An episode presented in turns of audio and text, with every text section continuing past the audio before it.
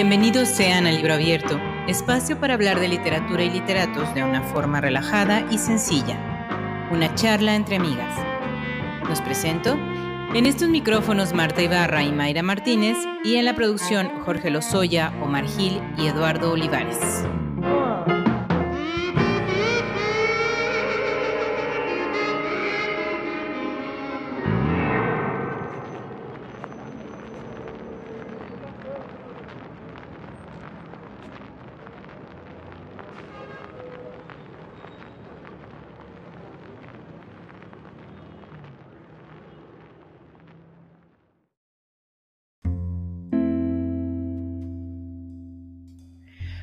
Martínez, hola, qué gusto. Ya estamos aquí reunidas de nuevo para ¡Yay! completar la pues este, este capítulo, 2.1. este episodio que está partido en dos partes. Eh, bueno, el episodio 2.2 en el que estaremos hablando de la película, lo que hemos averiguado sobre la película Trainspotting y lo que opinamos sobre la película Trainspotting. Respecto al libro. Exactamente. Bueno, Trainspotting fue llevada al cine en 1996 por Danny Boyle. Danny No. Boyle. También es director de grandes, grandes éxitos de como La Playa, Steve Jobs, y él fue el productor, por si no sabías, Marta, de la ceremonia de inauguración de los Juegos Olímpicos Ah, en no, Londres. no sabía. A que no vean sabía. el tamaño que es este hombre.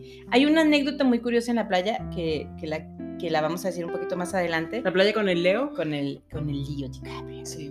¿no? Pero hay una, hay una anécdota chistosa que involucra a Iwan McGregor, a Leonardo DiCaprio y a Danny Boyle. Ah, sí. Está, está interesante, está interesante. Ay, Dino. Ah, bueno, se va a decir una vez, pues nomás porque insiste. Dino, sí. Resulta que eh, para hacer La Playa, que era un proyecto que Danny Boyle ya tenía en el ojo y lo quería realizar, Ajá. le dijo a Iwan McGregor que por qué no hacía el proyecto él y era su personaje principal y todo, y él estaba muy emocionado con la idea de volver a trabajar con Danny Boyle y hacer esta, este- esta película que es rarísima, pero me gusta mucho también. Y entonces él decide, eh, Danny Boyle de último minuto, que pues era mejor Leonardo DiCaprio porque además estaba de moda.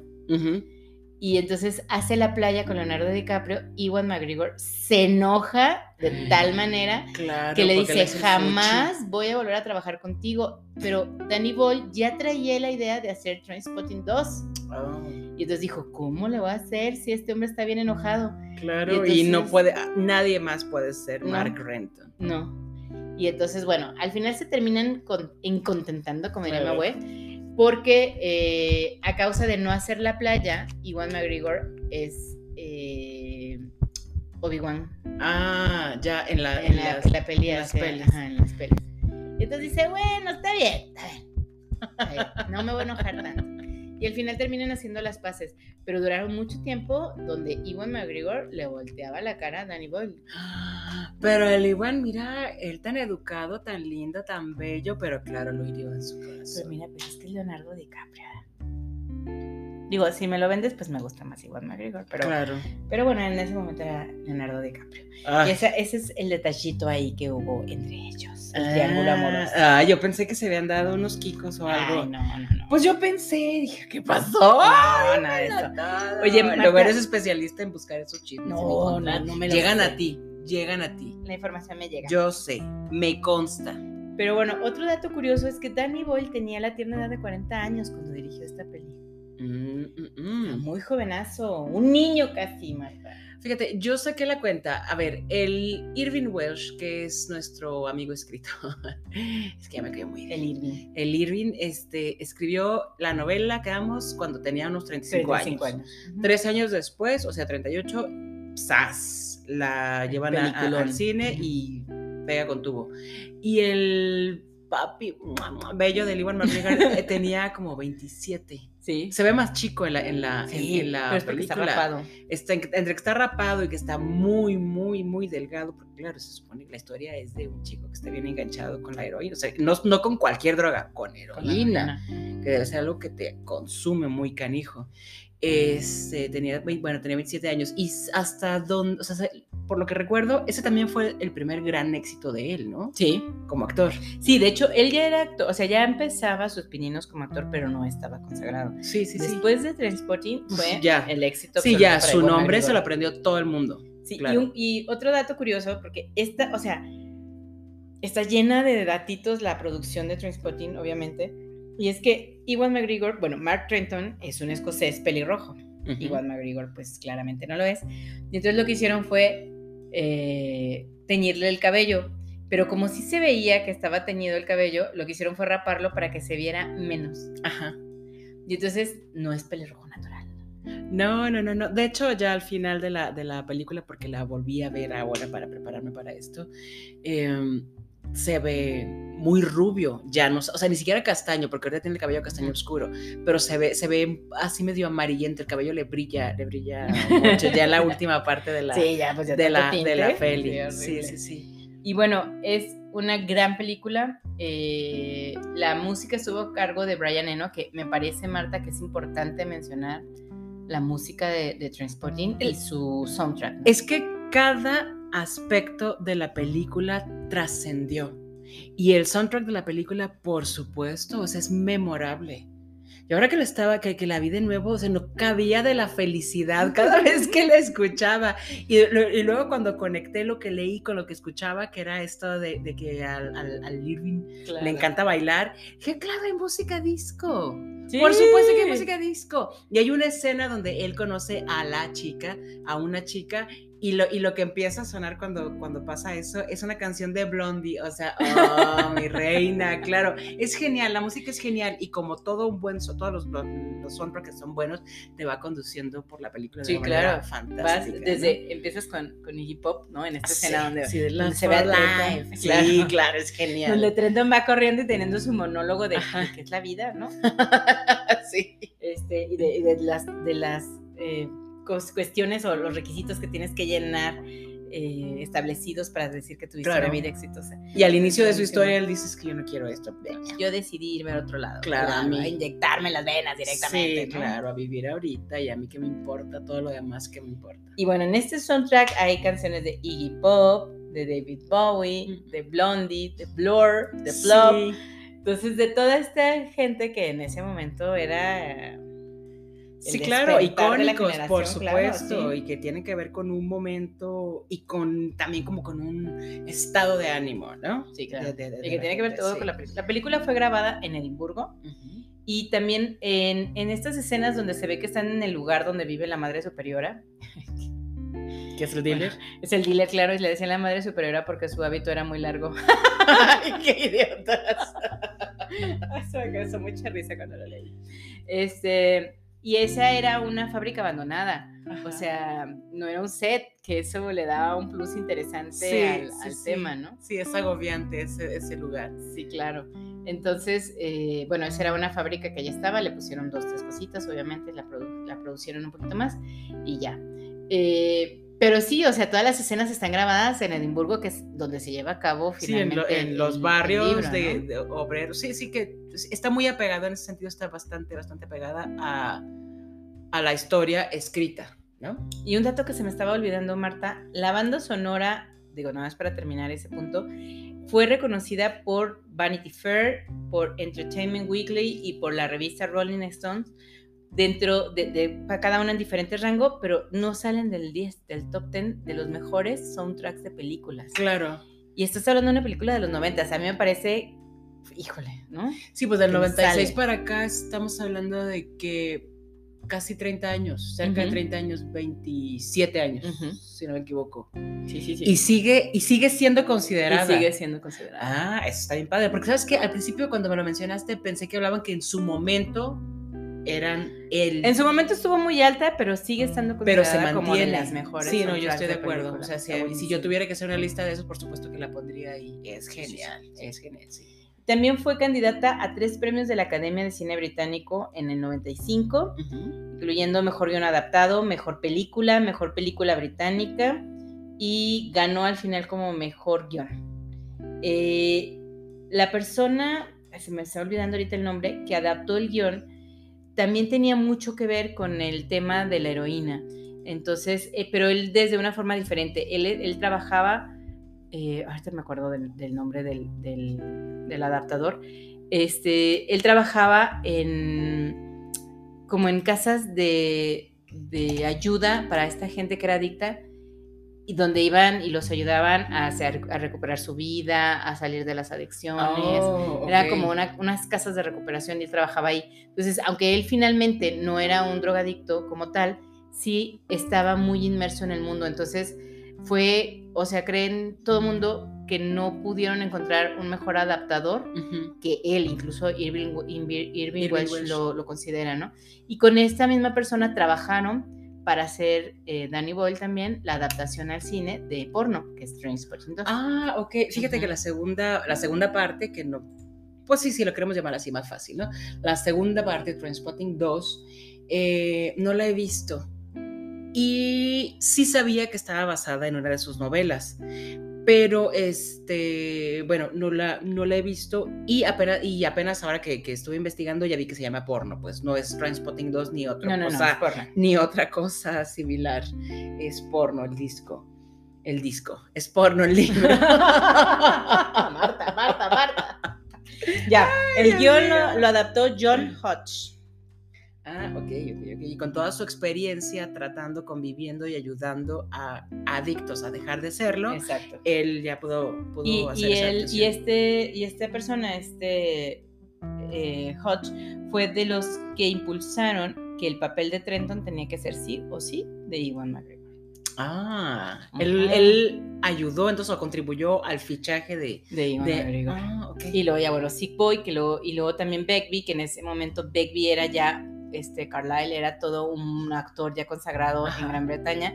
Y entonces pues llegaron a decirle, oye, este, pues mire, discúlpeme, que le vaya a ofrecer esta cosa, pero ¿qué le parece? si-?" Porque a ellos les daba mucho miedo que este hombre con este nombre tan grande les dijera, ay, guacala, es una cochinada, o sea, yo no voy a participar de eso, o que su imagen se viera afectada por interpretar a un ser humano como Begbie, ¿no? Ajá. Al final todos fueron felices y creo que hace un gran papel de Begbie. Sí, a mí me encanta, a mí me encanta el fichaje que hicieron, toda la selección de los, de los actores que representaron a los personajes de la novela, que son los personajes principales, que en general hay pocos personajes en la, en, en la novela, no son estos chicos y dos que tres con los que se conectan para, para lograr algo. Sí, claro. ¿no? sus familias o los dealers o qué sé yo.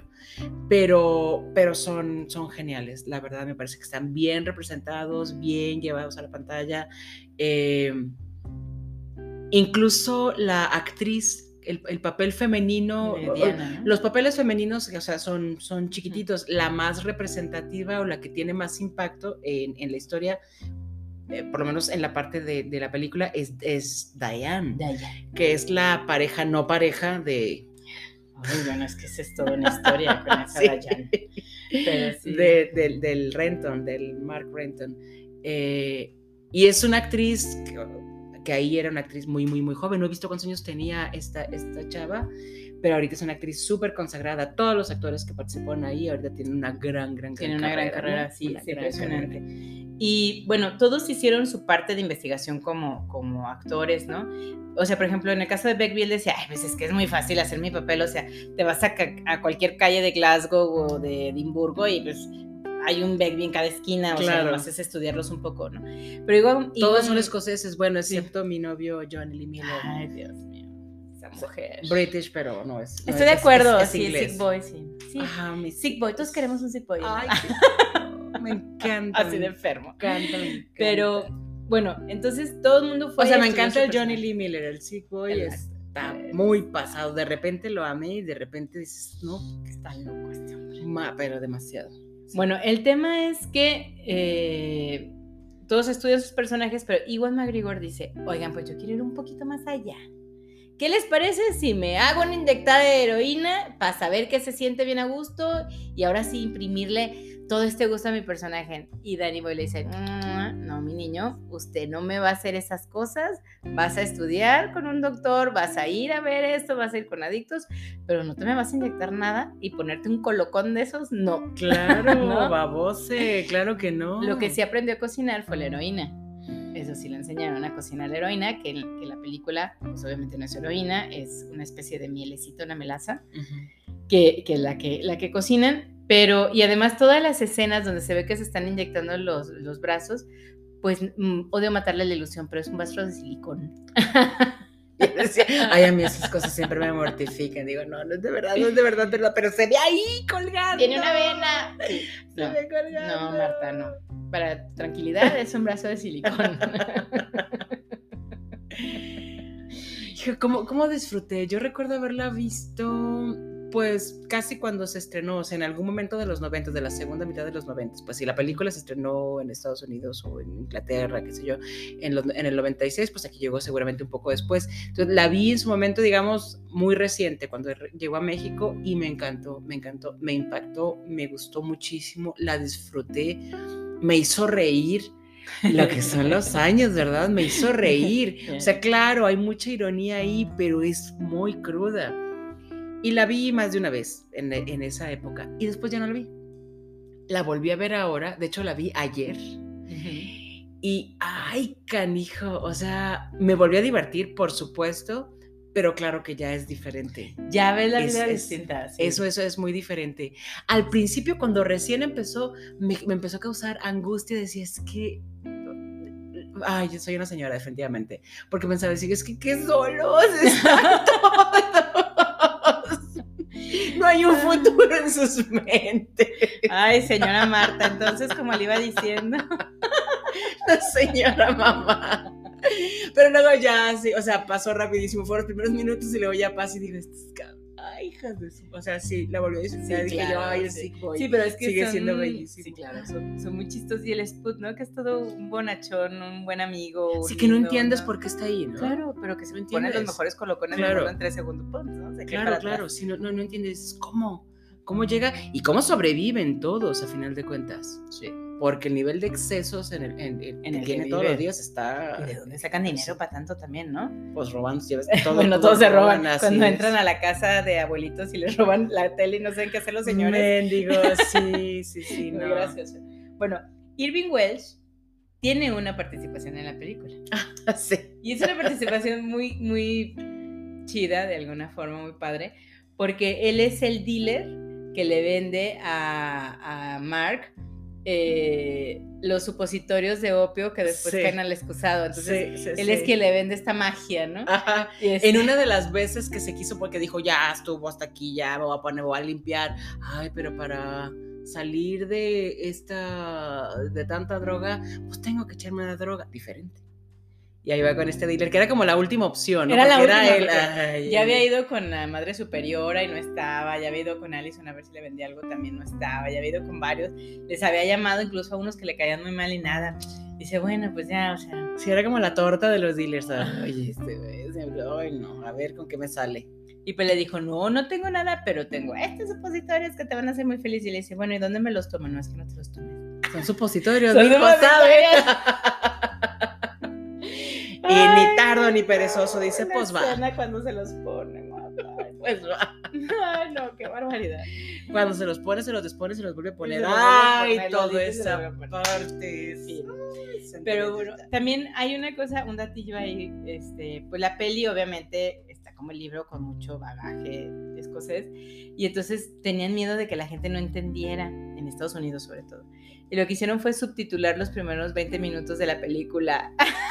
Una película en inglés subtitulada en inglés, pero para que se entendiera este, pues la, la jerga, ¿no? Sí. Entonces, es muy y sí, la gente no se salió, o sea, les encantó y se quedaron a ver la peli, ver el final y ver todo el rollo, ¿no? Pero sí es, es un hito, o sea, nuevas generaciones tienen que verlo, claro. tienen sí. que ver esta maravillosa película, porque además Danny Boyle siempre ha hecho cosas muy padres, muy locas, muy arriesgadas, me Sí. parece, Sí, yo también creo. pero padrísimas. Sí, siempre con un buen resultado, o en lo general con un, con un buen resultado, ¿no? Eso está, eso está padre. Y, y, y si eso abonamos- y si a esto le, le sumamos lo que significó en la vida, tanto personal como profesional de Irving Welsh, o sea, se convirtió en algo que él jamás hubiera pensado. No, y es que el, el mismo Irving decía, o sea, ir a donde estaban las grabaciones, porque él estuvo como muy en el proceso, Ujú. ir a donde estaban las poblaciones, dice, ver a la gente, trabajar con la gente, que me escucharan, que todo hiciera, oh, ¿no? Emocionante, sí, sí, sí, Claro. Bueno, Martis, volvemos a la segunda parte para platicarles cuáles son nuestras impresiones entre el libro y la peli. Sale, vale.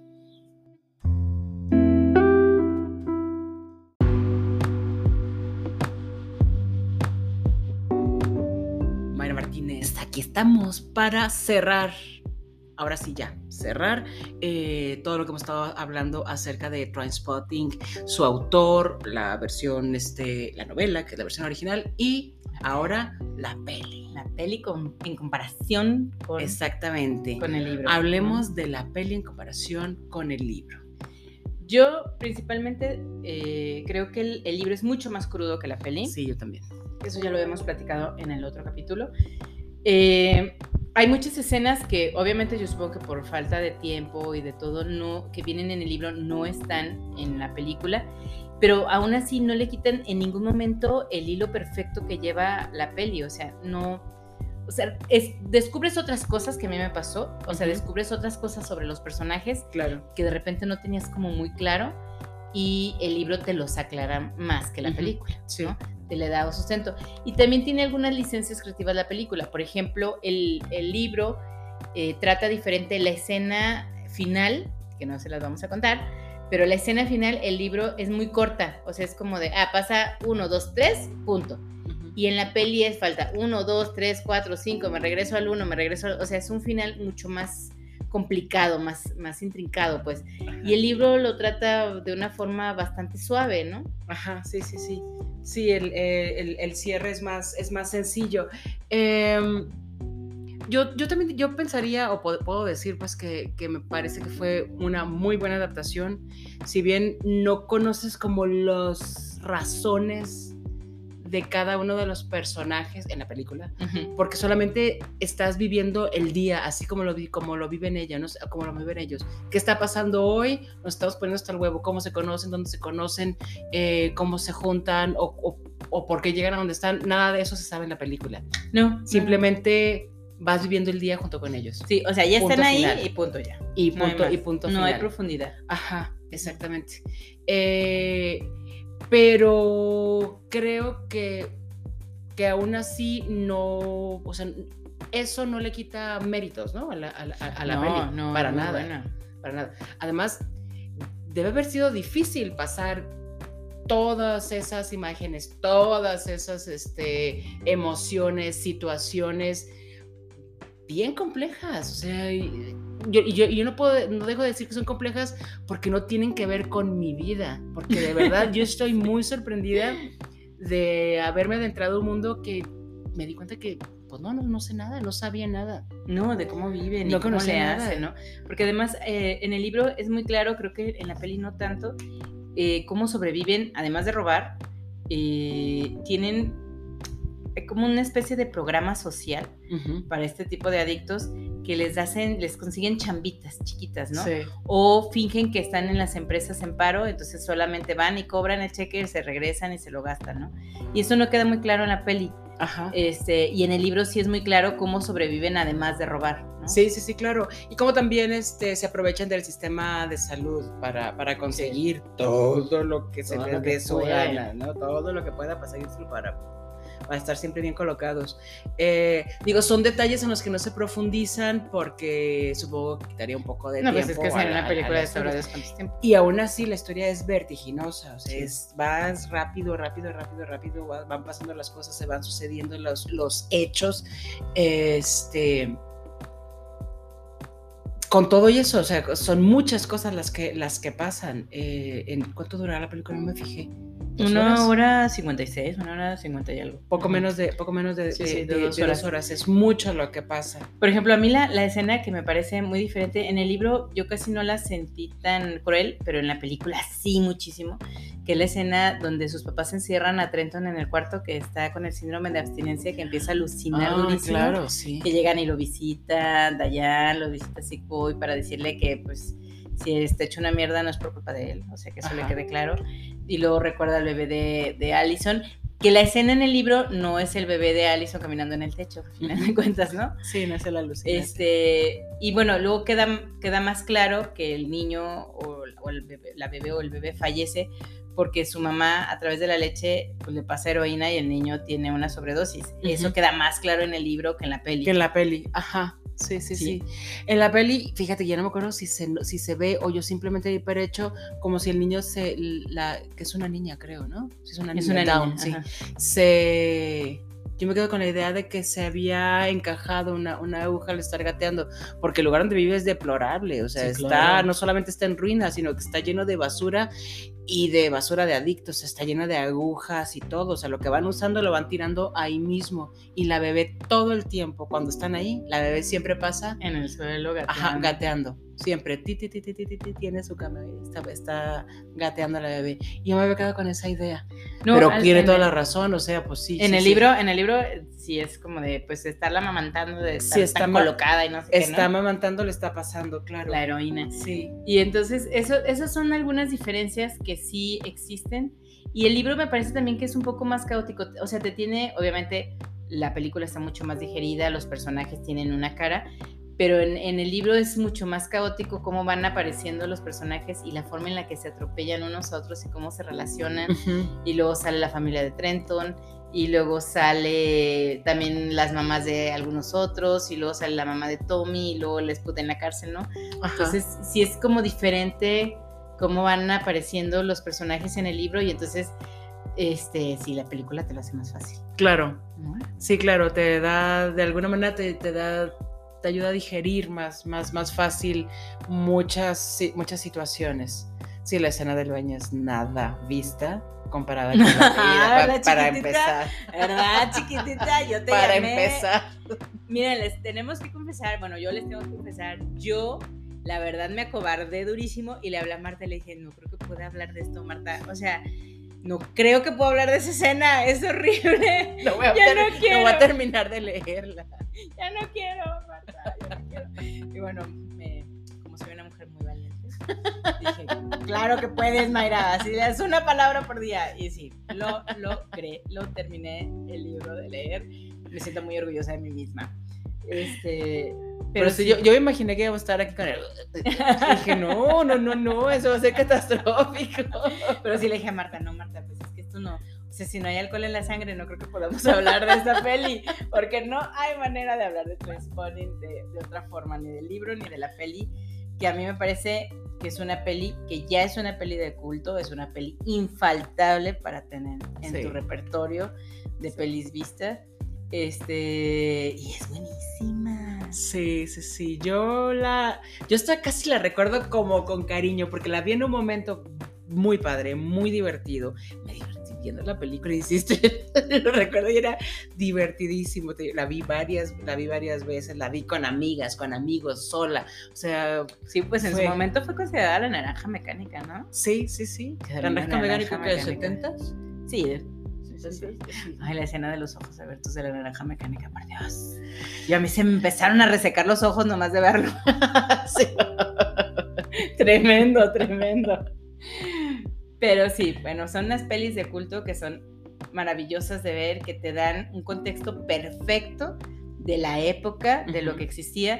Y obviamente un tema que se toca mucho es el tema del VIH, que pues como ustedes saben fue un boom en los 80s, 90s. Y en Escocia, debido a...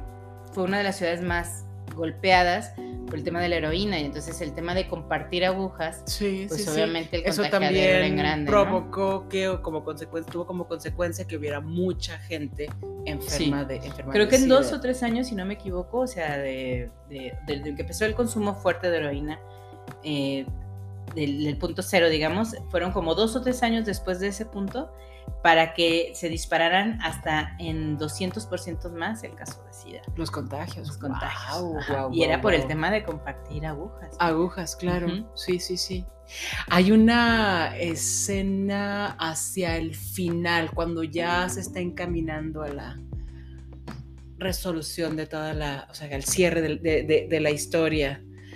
Eh, que me parece que es cuando Mark termina de convencerse, pues que sí, que hizo bien al elegir la vida, ¿no? Y no, o sea, vivir en vez de dejar que Que a ver qué que a ver qué pasaba. Pero hay una escena que está, él ya está viviendo en Londres. Ahora, después de haber leído toda, otra cosa, después de haber leído todas las, las entrevistas de, de, del Irving, Del Irving. y cuando ya este, después de leer y ver la peli dije, claro, tiene tanto que ver con su vida, tiene tanto, tanto que ver con su vida. él es Mark Fenton, básicamente. Sí, claro. Este, o sea, irse, dejar la escuela, irse muy joven a, a- a Londres, ser ve- vendedor de casas, o sea, tal cual, tal cual, eso lo hizo él. Igual y otros detalles no, pero eso lo hizo él. Regresar a Edimburgo otra vez a, a- a retomar ahí una... una aquí no, eh, Mark no regresa a estudiar, bueno, pero sí regresa a Edimburgo. Sí, sí, sí.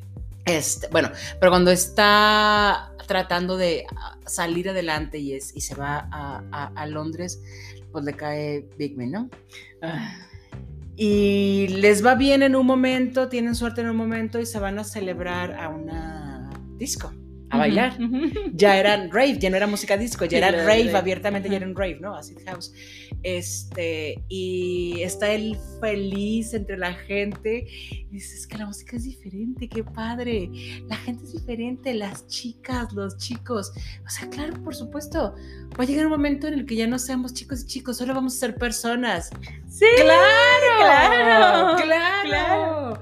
Es que qué bonito, estoy muy contenta. El Mark Quentin estaba ahí, ¿no? Feliz, feliz, feliz. Pero es lo que siente finalmente Irving Welsh también, o sea, que, Sí. que dice que pues también está padre estar en lugares cálidos, bonitos, ¿no? Sí. Que no tengas que estar maldiciendo y escupiendo, eso, o sea, que de Sí. repente eso también está bonito. Ni golpeando ni siendo Ni golpeado. siendo Sí. golpeado. Pero sí, este, bueno, también otra de las, de las escenas que tanto en el libro como en la peli me gustó bastante fue la relación que tiene Mark Renton con sus papás. ¿No? Y con, y bueno, la de su hermano que es ahí como un poco rara. Y luego las peleas de bar que se agarran buenísimas, ¿no? Cuando el Big B suelta el cenicero, ¿o qué? Sí, un, no, una, un tarro de cerveza, un tarro de que lo cerveza. avienta por el barandal.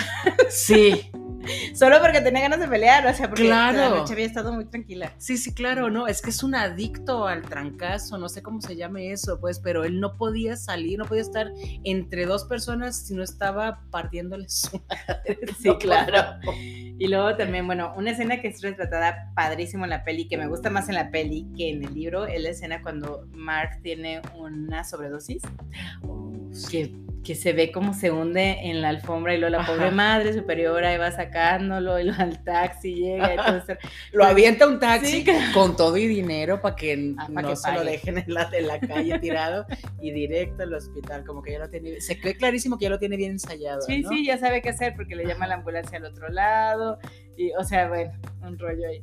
Pero la escena me gustó más en la película que en el libro. Que en el libro. Sí, me parece mucho mejor lograda, vaya. Ajá. Pero sí, bueno, pues con eso ya estamos llegando al fin de Trainspotting. Este, el próximo viene con sorpresita. Esperemos que les guste bastante también. Ojalá que sí, que se diviertan mucho. Yo claramente me he divertido mucho revisitando la peli, conociendo al Irving, que no lo conocía, ya sabía que él había escrito el, el libro, pues, pero no me había tomado la molestia de leerlo. Y es un gran la personaje. él es un gran personaje. Sí. Ay, sí, yo quiero que seamos amigos.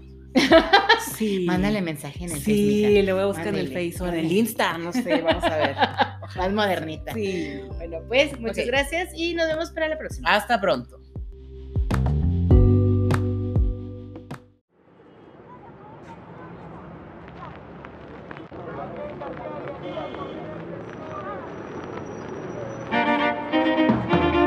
Gracias por escucharnos. Hasta la próxima.